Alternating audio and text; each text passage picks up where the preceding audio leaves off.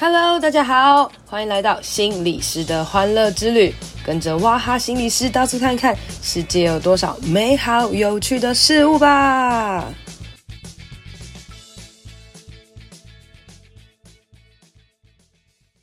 Hello，大家好，欢迎收听心理师的欢乐之旅。今天呢，我邀到一个很特别的人呢，他跟我们的节目有史以来真的是很不一样，因为我今天邀到的是一个神圣的角色。哦，为什么它很神圣呢？因为它叫做。啊，等下再讲好。然后我刚刚在想说呢，它有用 hashtag 来介绍它，然后给它三大关键字：第一，七年级漂亮穿高跟鞋短裙的女生，很长；第二，女同志，很漂亮的女生，但喜欢女生；第三，牧师。好，我就是觉得，有没有觉得这三个完全就是不会凑在一起？但我也不知道不凑在一起的原因是什么，就是嗯，就是前两个好像可以了。然后牧师就觉得，哦，这这到底发生什么事呢？然后非常的奇妙，我们就来欢迎我们今天这个三大 hashtag 无法连起来的人们，Alicia 牧师。Hello，大家好，我是 Alicia 牧师。你对于你自己三大关键字里面呢，你通常跟别人介绍最常介绍是哪一个？哦，oh. 七年级漂亮的短裙女生。最常介绍可能是女同志吧？哦，真的哦？对啊，大部分好像是，好像是吧。哎、欸，可是大家都会叫你 Alicia 牧师哦。对，现在已经离不开牧师两个字了。蛮呃，在教会内部当然是离不开，但是在外面跟人家 social 的时候，就还是会叫 Alicia。外外外面人叫你什么？Alicia，会叫我本 Alicia 吗？对啊，或者本名黄雅君。谁啊？哦，好，雅君，雅君，雅君。对，那。呃，其实我自己一直觉得，就是牧师要当同志，哎、欸，不是同志，同志要当牧师，那牧师要当同志也是可以啊。牧师要当同志，好，OK，可以试试看。就是同志要当牧师是一件很不容易的事情啊，在现在基督教会里面，嗯、其实大部分的牧师还是要经过很长的一个历程，然后才可以当牧师嘛。嗯。然后在这个社会呢，我自己觉得要当同志也是一件蛮不容易的事情啊。就是有些人可能天生就是同志。嗯，有些人呃，有些人可能天生就知道自己是同志，有些人可能是后面经过很多认同之后才会去当当同志，成为同志，哎、欸，就是是同志，发现完了，我现在那个发现自己发现自己是同志，完了自己会被 抨击，好没有那个叫观念不对，好，但所以呢，就是我自己认为，然后成为同呃，发现自己是同志，认同自己是跟同志，跟自己认同自己哦，我决定要献身，然后成为牧师，好像也蛮像的，就是都是一件。嗯蛮困难的事情。嗯，哦，那我们先撇掉这个牧师跟同志啊，就是 Alicia，嗯，你是先当牧师还是先当同志？嗯，当然是先当同志啊。对，因为我从小，哎、欸，这个蛮妙的，应该是说小时候，因为我们都是两性框架，因为男生女生嘛，所以对，因为他七年级哦，很小哦，七年级算算小吗？小啊，哎、欸，当然算小，算小，对对对对，那。但那个时候就是常常会有，比如说你会看很多什么偶像剧什么的，都是一男一女，有没有？嗯、那在班上的时候就会常会帮你配对啊，说你跟呃你跟谁谁谁要在一起啊，对，然后都会开那种玩笑。所以以前都会觉得说，哦，原来爱情这个部分就是要跟男生在一起。哼，所以呢，其实我交过两任男朋友。哇，真的？什么时候？一个是国小六年级，一个是国一。Hello，根本就还没长大，这么小就可以谈恋爱哦，而且还记到那么深，然后可以告诉跟别人说哦，我是双性恋哦。对，所以其实会发现说，其实因为我们小时候在那个两性框架下嘛，你会觉得说，你自然而然好像觉得自己要跟一个异性交往或在一起。嗯，可是当我在经过那两任男朋友的时候。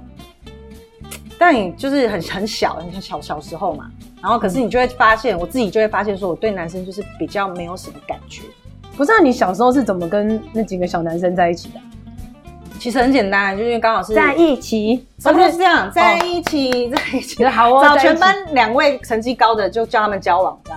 哦，就是小时候乱作对，然后你也觉得嗯好啊。对对对对对，小时候好像也蛮有趣的这样，嗯、然后就跟他交往了大概一年。一年？你国国小六年级，然后谈了一年的恋爱。对，我谈了一年的恋爱，哇，好酷哦！哇，你是一个长达一年的跟与异性交往的经验。那你那那小学的时候，你跟你的异性有发生什么事情吗？没有，牵手，That's all，我就这样，是不是？对，哦，不敢让妈妈知道。出去的时候，哎，我跟朋友出去这样。哦，然后就一年。对，就一年。然后第二个男朋友应该是，应该应该应该是说，大家大家都很喜欢跟我聊天，然后聊一聊，然后大家都很喜欢打电话到我家，就是一直讲他们的心事。然后这两个男生就也是这样，就是会常常打到我家，然后就跟我聊天，聊他发生什么事啊。然后后来第二个也是，就是聊聊聊聊，好像就是好像蛮好聊的。他想说不然交往看看好，你跟他讲哦，他跟我讲，嗯，他说不然交往看看。那因为这个就更短。一个月，有啦。现在小朋友的恋情的确是真蛮短的，因为真的不知道在干嘛，因为真的不知道在干嘛。然后那一个月就是，哦，那不是国一交，我忘记也是国三交。国三的我还记得国三的九月，然后那个时候就是我还交往到大概九月底的时候，我就觉得这个这个月就是过得不是很开心，就觉得说第一就对他也没什么感觉，就觉得只是一个很好的朋友，好像也不必要在一起。所以我就跟他说，哎、我们现在要准备考试。我们这个，我就先这样，就先分手好了。嗯，所以我就跟这这一任的男朋友分手。结果没想到跟两个小男孩交往之后，就渐渐发现，你对男生比较没有兴趣吗？对，就是因为这两个经验，然后让我发现说，哎、欸，其实我好像，嗯、呃，比较比较没有办法，比较没有办法对男生有感觉。这样，那当然，我觉得一开始。一开始可能因为我是女生嘛，所以大家都知道，呀，就是女生那种小时候或者是在学校念书的时候，是不是很喜欢跟另外一个女生就是朋友勾肩搭背，就是勾肩搭背，就一起上厕所啊，上厕所，对啊。所以那个时候你都会分不清楚，说到底你对他是朋友，还是你是喜欢他，对吗？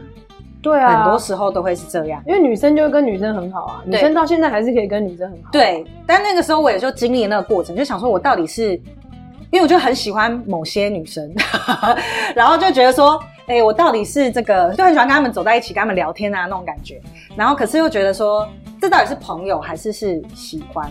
你说你那时候已经有这种想法，对，觉得是朋友还是喜欢？对，但是那时候还，而且那时候对于同志就是没有概念。我是到高中之后才知道说，哦，原来有同志这个词。哦，对。但是你，你到高中才知道有同志这个词，可是你在国中就已经有一点点感觉，感觉是自己是觉得跟女生好像不错。对，比如说看到一些裸照，不是，不是裸照，裸照没有办法。有，比如说看到一些，比如说很帅的打篮球的女生。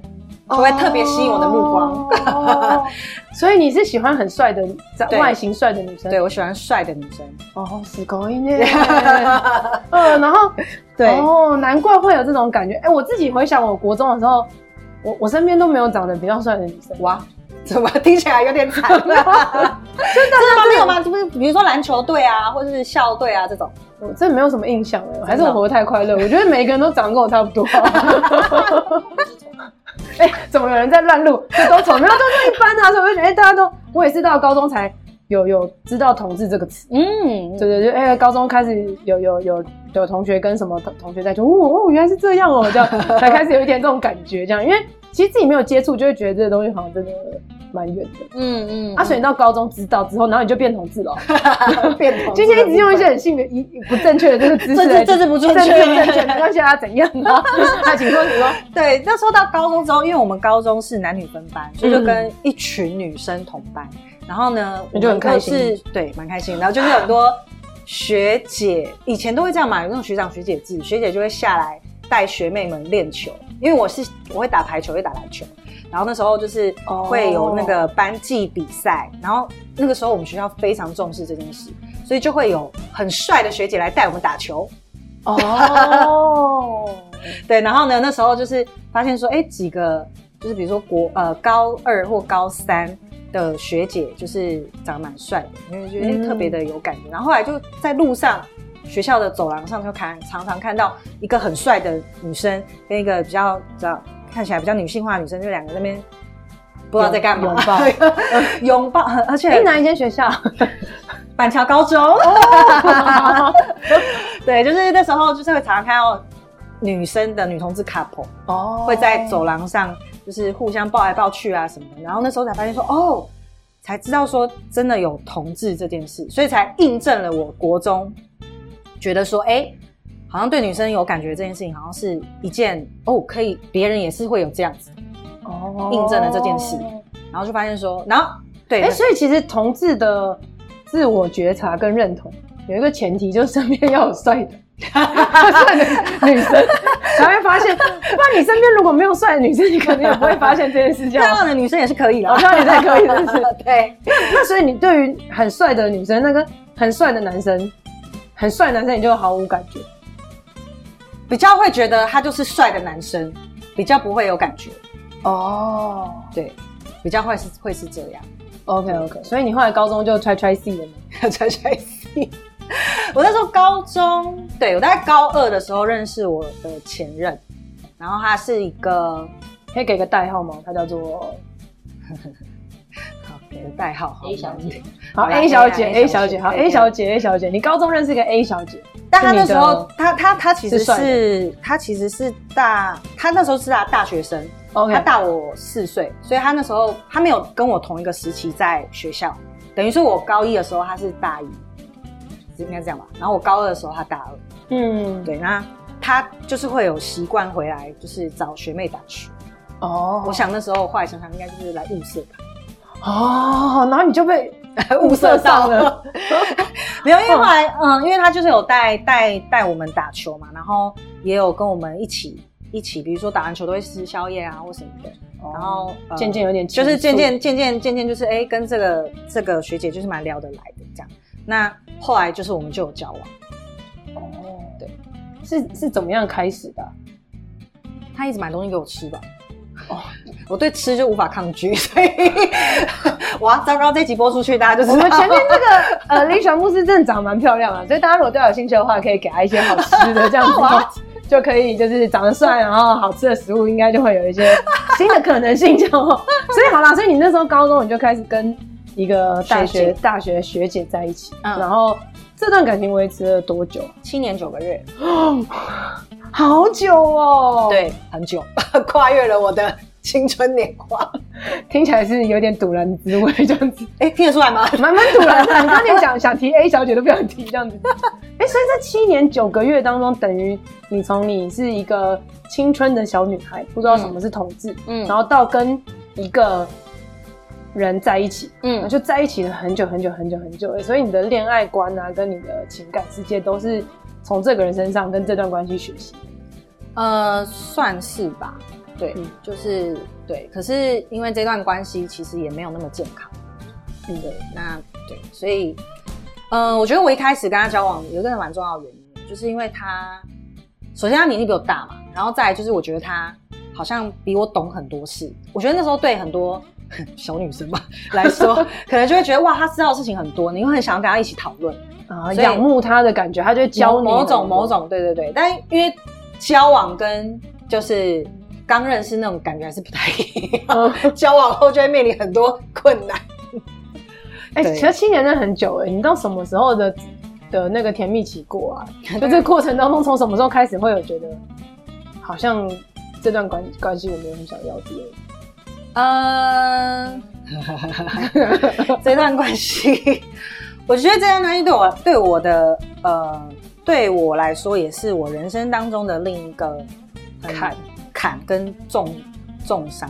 嗯，对，就是呃，他是一个比较情绪化的人，嗯，所以我一开始其实不太知道，我是后来才知道。那可是在这段关系关系谈的过程当中，呃，就是有一些亲密暴力的发生。嗯，对，那所以最后的结束其实来自于我跟他说我没有办法再继续这样下去。嗯，对，可是后来才发生亲密、亲密、亲密暴力的状态。嗯，所以后来才才分开的这样。嗯，对，那他自己，对他自己也也承认他自己在情绪控管上面是有问题，就是说他没有办法控制他的情绪，他可能就会用暴力的方式。那可可能跟他自己的家庭环境背景其实是有些关系的。嗯，对对对。但在谈这一段关系的时候啊，因为他是同志关系，嗯，就是我们会想象，可能一般的孩子或者一般的异性恋，可能谈恋爱就可以跟家人啊、啊朋友啊分享啊，然后大家可以支持你啊，等等什么，对，觉得哦不错什么的。嗯，那那你呢？你就是跟一个学姐在一起的时候，那时候家人朋友啊或者什么，你是敢让他们知道的吗？或者是他们知道这有什么反应跟感觉？其实老实说，呃。我觉得就是因为我前面交了两任男朋友，还是你其实在走廊搂搂抱抱的，被看见是不是？对，根本就没有在场这样子。不是不是，是因为我前面交了两任男朋友嘛，然后我的家人理理所当然觉得我应该就是异性恋。对，然后那时候呢，因为你长得也很异看真是不是？就乍看之下就是个漂亮女生，你就完全没有想要同志的人，就跟黄敏慧一样。对，所以那时候呃，我的妈妈一直在问我，就是说我是不是有交往的对象，我都死不说，因为我觉得我妈会生气。她有开始发现吗？她就发现我就是很常出出门啊，其实就是出门约会啦。嗯嗯。然后她就会觉得说我出去的太频繁。高中的时候。对，然后是不是真的有交往的对象？然后她一直想要问，可是都问不出来。对。然后呢，大概是在我们交往，你不跟她讲的原因是什么？因为我觉得她应该会很生气。哦。跟没办法接受。哦，所以我就会选择。其实我觉得是这样，就是说，呃，那一段应该是我最挣扎的一段，就是面对家人的那一段。嗯、那呃，因为觉得首先就是我妈从小到大非常照顾我，跟我妈感情非常好。嗯嗯。那所以我就觉得，假设我让她知道我是女同志，她应该会崩溃。哦，对。那所以我就一直隐藏自己，就是我就也没告诉他说我有交往对象，也没有告诉他对方是。他一直怀疑，但我一直没有讲这样。哦，他也怀疑，他有怀疑，然后他最后就是败在一封情书。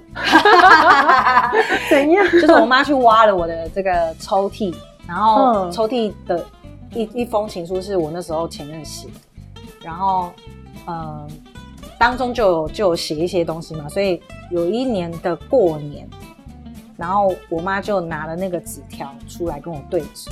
哦。对，然后他就说：“你看这是什么？这样，这个人是谁？”对，然后他就问，就说：“写信给你的那人是谁？是男生还是女生？”哦，他知道，他知道可能是那个女生。对，嗯，然后，所以你没有出柜，你是被问的。对，我是被问的。哦，哎，其实对啊，我出柜的过程都是被问，就是被问。然后，当然我那时候就会觉得说。那时候我也是有点气，我是气的原因是因为我觉得他去翻，怎么会偷翻我抽屉？对啊，青少年最讨厌的就是家长去翻翻我们的东西，翻日记啊什么那个，我就气爆。所以他去翻我的东西的时候，我就很生气。然后我那时候生气到，我那时候就是还就是，因为他就拿那个纸条给我说：“你看这是什么？”这样，我就我就说就纸条啊这样。然后他就说：“所以你现在跟你交往的是男生还是女生？”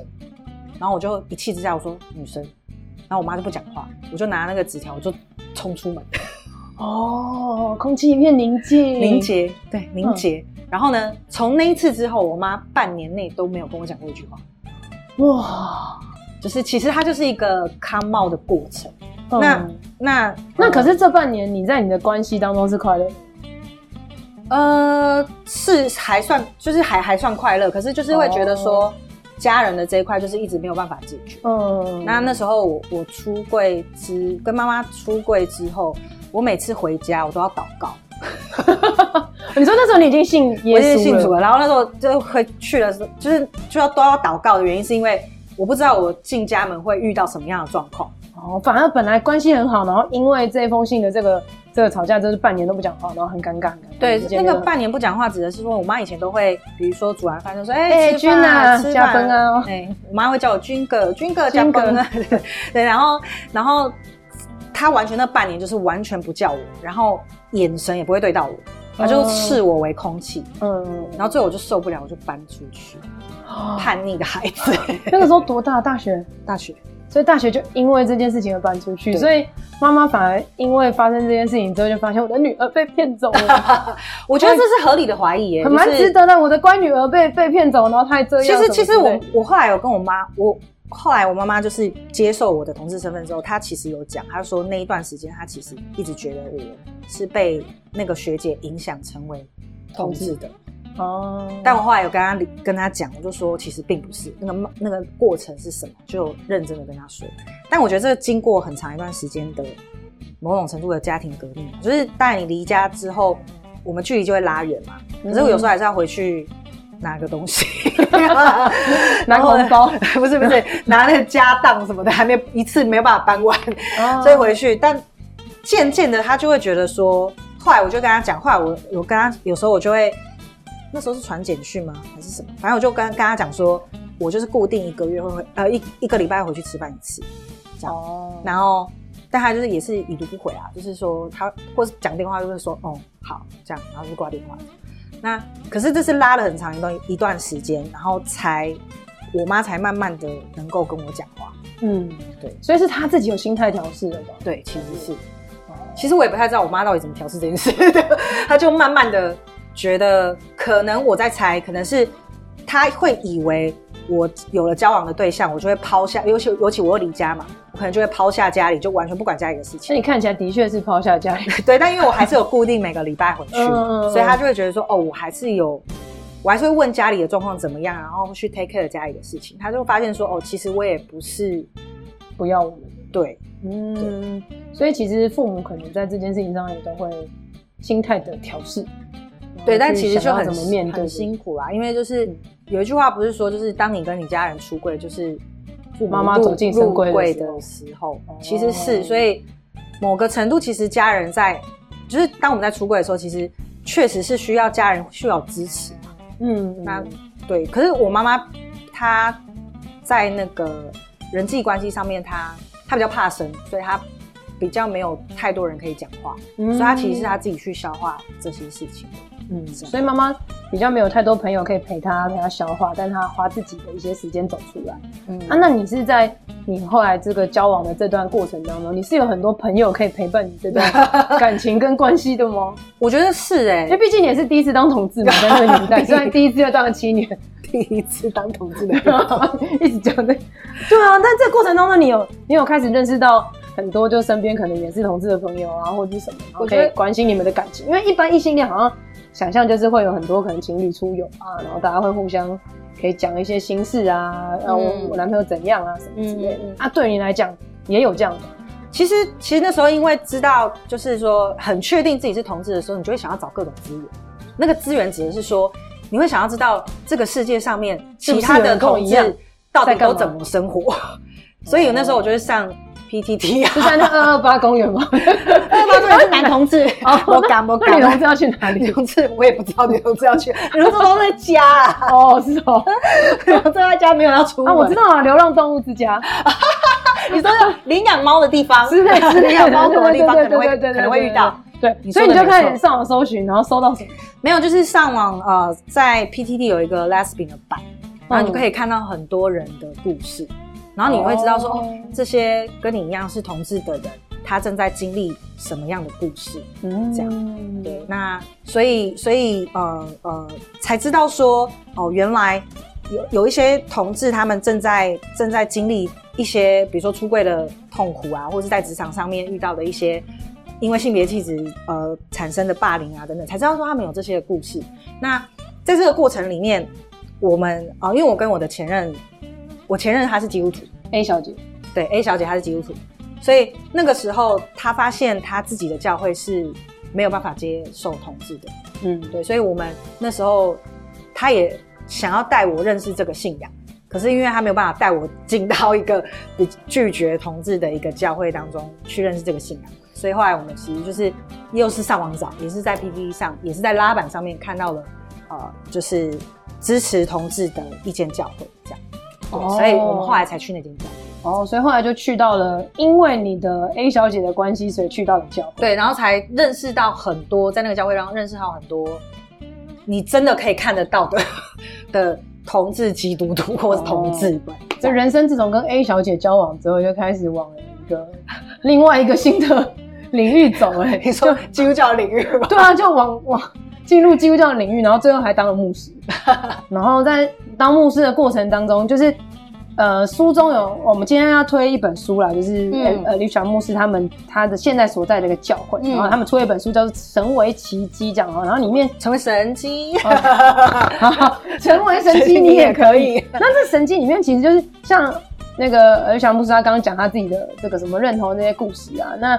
然后，因为他可能一开始要去教会的时候，就是他的另外一半带他去，然后另外一半是是基督徒，然后要算是要保护他吧，所以就觉得哎，可以去这个比较受欢迎的地方。但是其实啊，我在呃一般的教会，现在啊，虽然说已经些许友善，但还是有很多不太友善的地方，因为大家解经的观念是不太一样的。然后，嗯、呃，应该有很多很多基督徒和同志、嗯、这个身份呢，应该是会有很多很多冲撞跟摩擦的吧？你你自己应该比较少，因为你就是一开始就比较在那个，因为我是先认同自己是女同志，才接触基督教。哦，你是先认同自己是女同志才知道信仰，然后之后不小心又当牧师。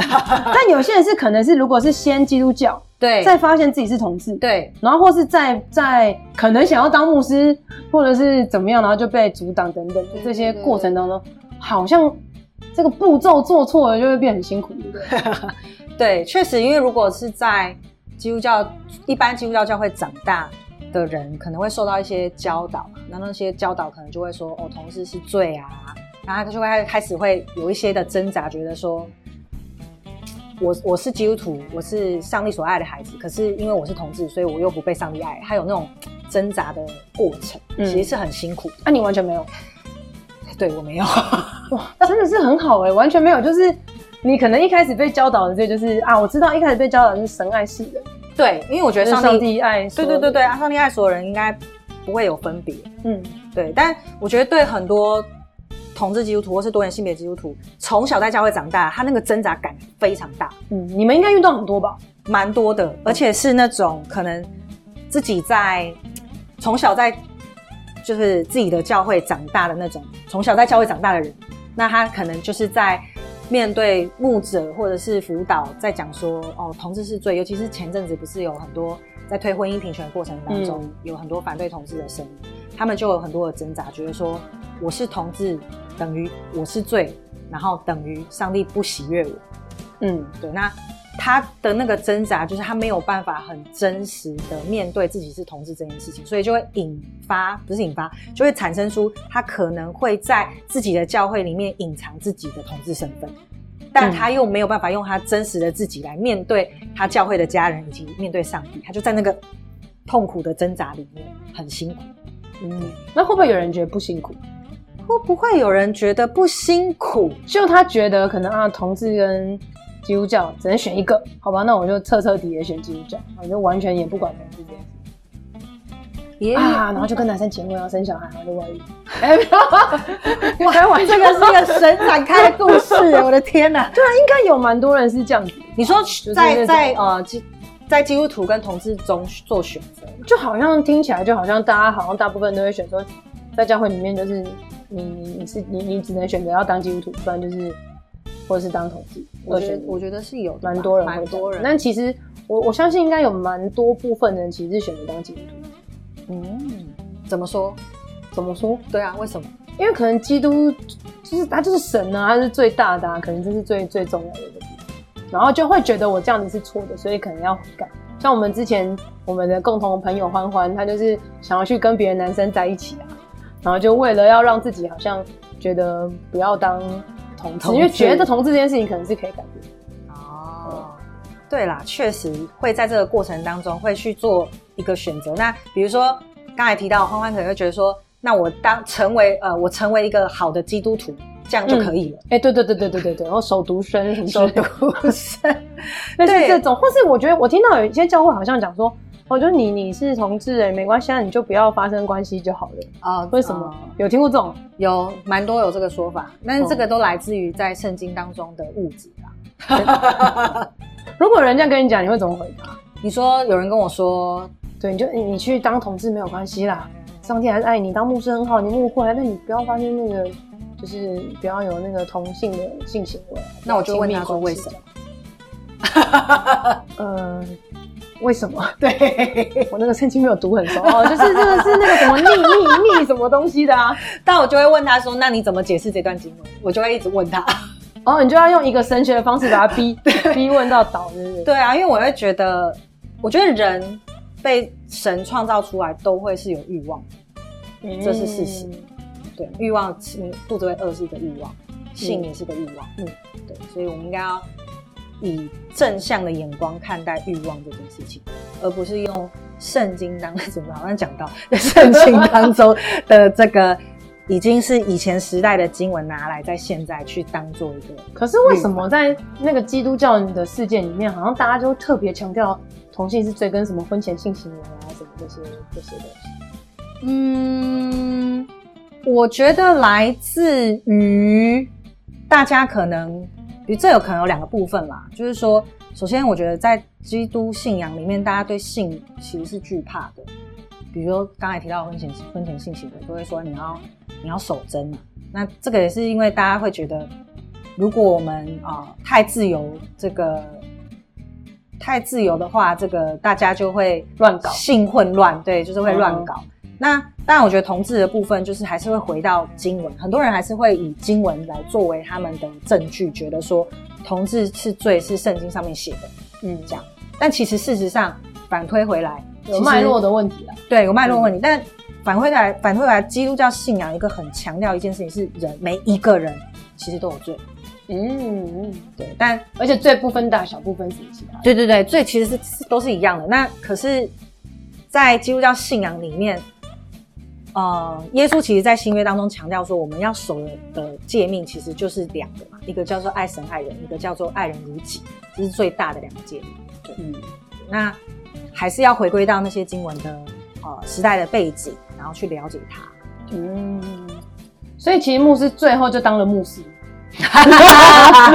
最后就当了牧师，然后你们在这个。就大家可以去看那个这个成为神机，你也可以。就里面有牧师悲情的故事啊，就是他 悲惨的故事，悲惨的故事。就他明明好像过得爽爽，然后就想哦，我要不是就就想说我要去读神学院，没想到在神学院里面就是又被出轨。对，就是是对是被出轨，因为是被问。对，就是被问那些。哎、欸，其实如果你这样，如果以你现在啊现在的状态，嗯、就是书里面其实就是他们在讨论关于这个。同同志的的议题这样，然后问问问，然后突然就有人问问牧师说：“哎，那你是你是同志吗？”这样，嗯，然后他当下就就就愣住这样，嗯，不是他们为什么会为为什么会这样问？你觉得是不是有人打打小报销？这个是有个很重要的关键，因为你长得就是不像啊。因为你今天如果是不是啊我今天说你就是短发帅 T 去应征，有没有啊？就大家可能会这样问。可是你今天就是对田姐儿，你为什么被问？你有想过这个问题？田姐儿，我还真觉得蛮甜的。OK，因为呢，那时候哦，我要去报考这间神学院的研究所的时候，不是大家都会要写那个自我介绍、推荐函，哦、对，推荐函。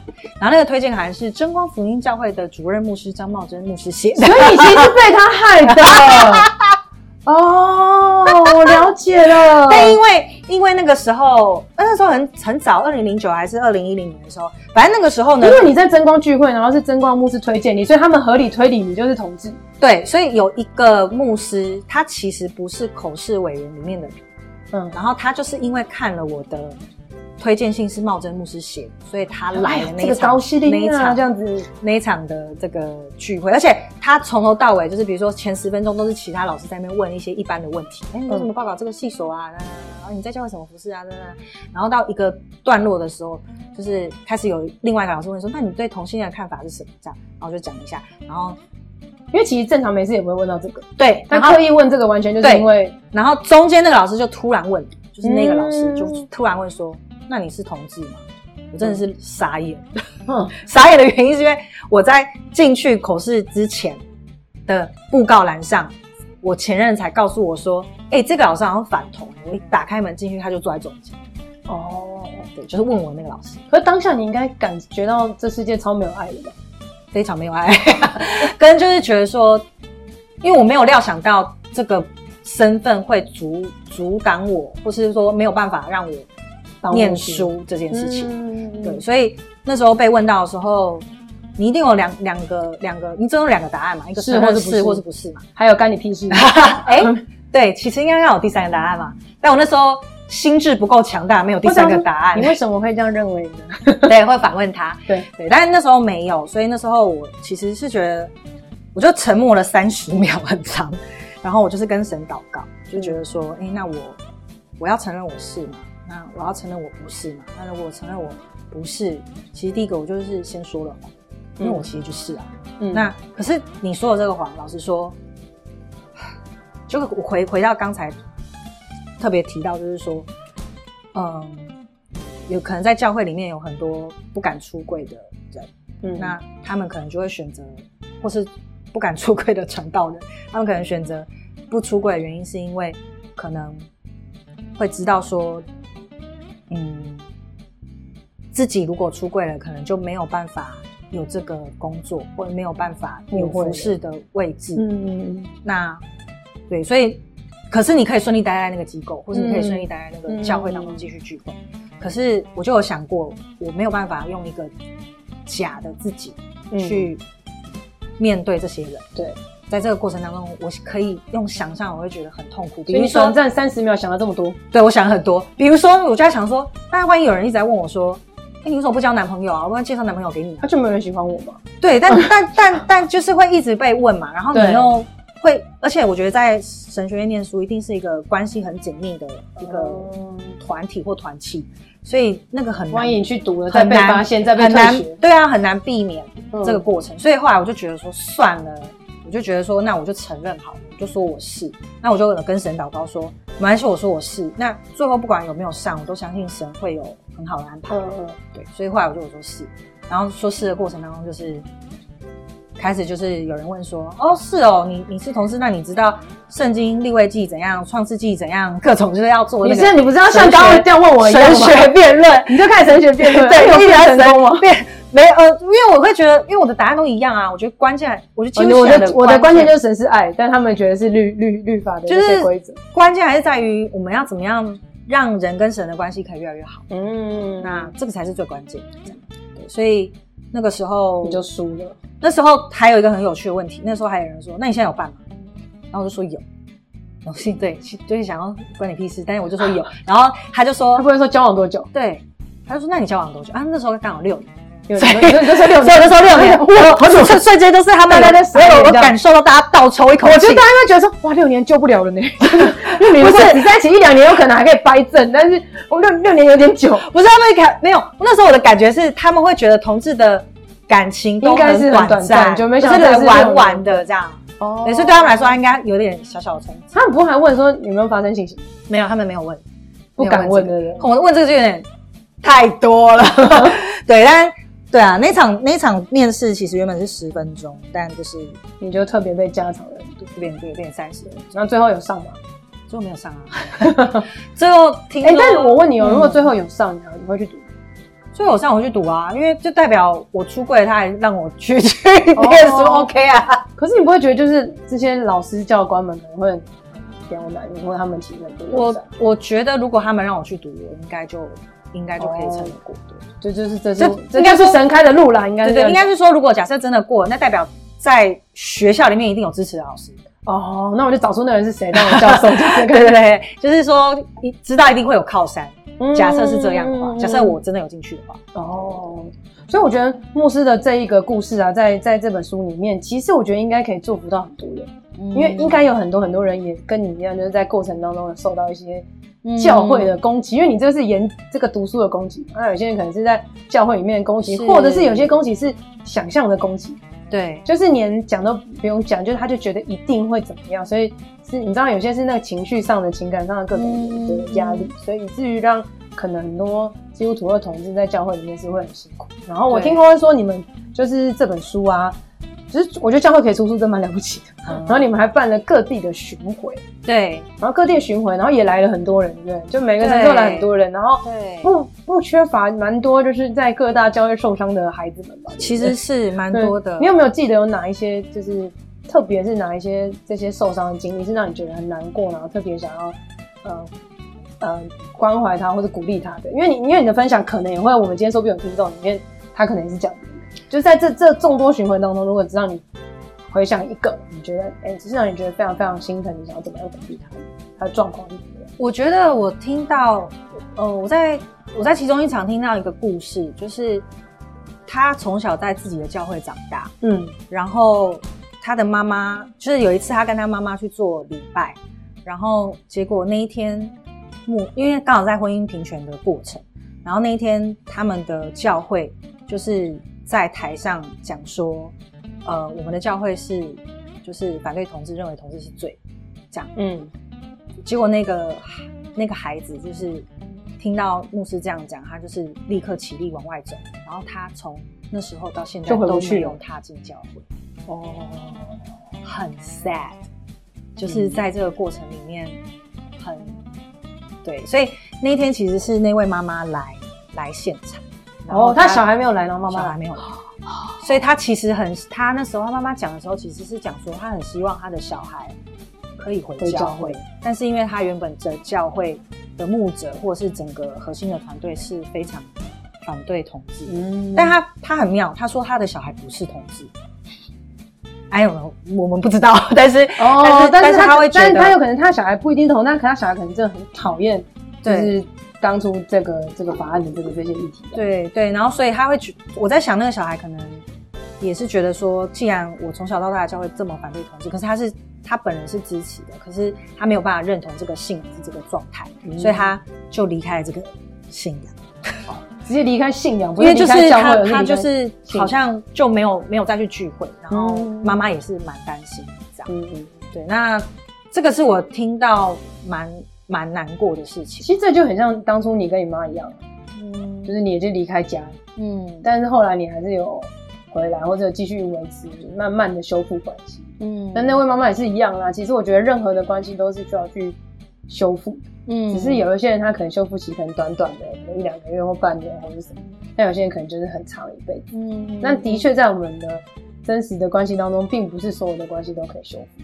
嗯，只是相对就会很可惜。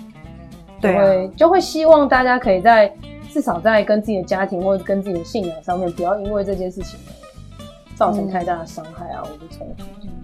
对啊，所以那位母妈妈其实在听我们讲说。我们想要在各个不同的城市都有欢迎所有人的教会，她其实很感动，因为她说她觉得她好像找到了一个盼望，觉得也许他的小孩可以回来教会。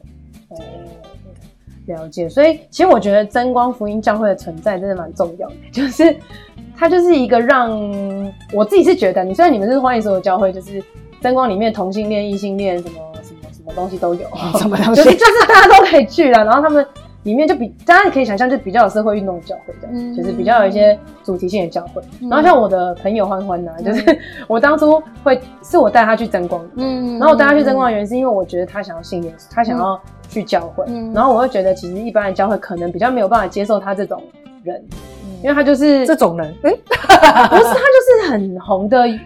同志 YouTuber 啊，同志代表已经有那个 Hashtag，对对对对对，同志代表。基本上其实来我教会也没差，因为我教会完全不过问这些事情，嗯、就是什么都不提，但是开开心心、简单、快快乐乐。但是就是，那我就觉得，但他是一个有想法、有有有运动、有什么样的人。然后后来我就觉得，哎、欸，那那也许真光教会是比较适合他。然后我在里面我有认识的朋友啦，嗯、所以我就。带她去，然后为了让这这女孩愿意稳稳定去教会，我还固定去了好一阵子，对，然后就陪她这样子，然后好像因为她她发展的很好，就觉得其实。教会啦，对我们来讲，其实教会其实很像一个家。是，那一个家里面，如果有人不能够接纳你，其实会很辛苦。对，所以以同志出柜，在自己家庭出柜就已经很辛苦，然后然后同志基督徒除了在家里出柜以外，还要在教会出柜。哦，哇，又在男生就是又更第更第二个压力，又在第二个压力了。那所以如果啦，哦，就是当然台湾其实真的蛮幸福，就是各地的教会其实真的蛮多的。嗯，那你我觉得友善的教会还是很多啦，不友善的也很多，但是你就可以去思考，如果你真的想要比较轻松的话，也许真光是一个大家可以适合去走走看的地方，而且那边敬拜很好。对，然后都都唱英文歌，我也每天在想，到底为什么唱英文歌？看了书才哦，好吧，勉勉强可以认同些许这样子，还是很想唱中文。对啊，所以就是呃，最后就是请 Alicia 牧师很快的在很快的对几分钟内就介绍一下，就是如果大家对于神机这件事情，因为所谓的神机就是。这这群人，这这群年轻人，当初就是在十五年前，然后自己建立了在那么反古、那么古老的时代，建立了一个这么新潮的一个教会，然后甚至还去参与了很多婚姻平权。大家是从同志大游行，有看过牧师在那边叫来叫去吗？就他，对，然后他们可以做出这些好像大家觉得难以想象的这些事情。然后十五年后，他们就出了一本书了。然后这本书通常大家就觉得好像只有教会人才看。那可是如果你是关心这议题，但你不一定是基督徒或什么，也许也可以看这本书啦。我们就让牧师最最后帮我们就是快速总结介绍一下。好，这个成为神经你也可以这本书，我觉得很重要的关键其实是呃有很多可能多元性别的基督徒，或是支持多元性别的基督徒，可能在我们。这个台湾婚姻平权推动的过程当中，可能在自己的教会当中，可能对自己的教会失望，嗯、可能甚至是因此而躲了起来，没有办法，或是离开教会，或对，或者是刚才提到的离开教会。嗯、那这本书其实是给这些人，就是我们想要带给这些人勇气，然后让大家能够透过呃这里面的不同的故事，去看见一个欢迎所有人教会存在的样貌。然后就是你会发现，原来哦、呃、同性恋，或者是跨性别者，或者是异性恋，然后小孩多元的家庭，同志的家庭，然后更可能有毛小孩一起聚会的教会长什么样子？那这个我刚才提到的所有的族群，都有在这本书当中写下啊、嗯呃，我们这十五年来的记录。所以欢迎所有人的教会其实是可以发生，因为我当我们愿意把自己就是。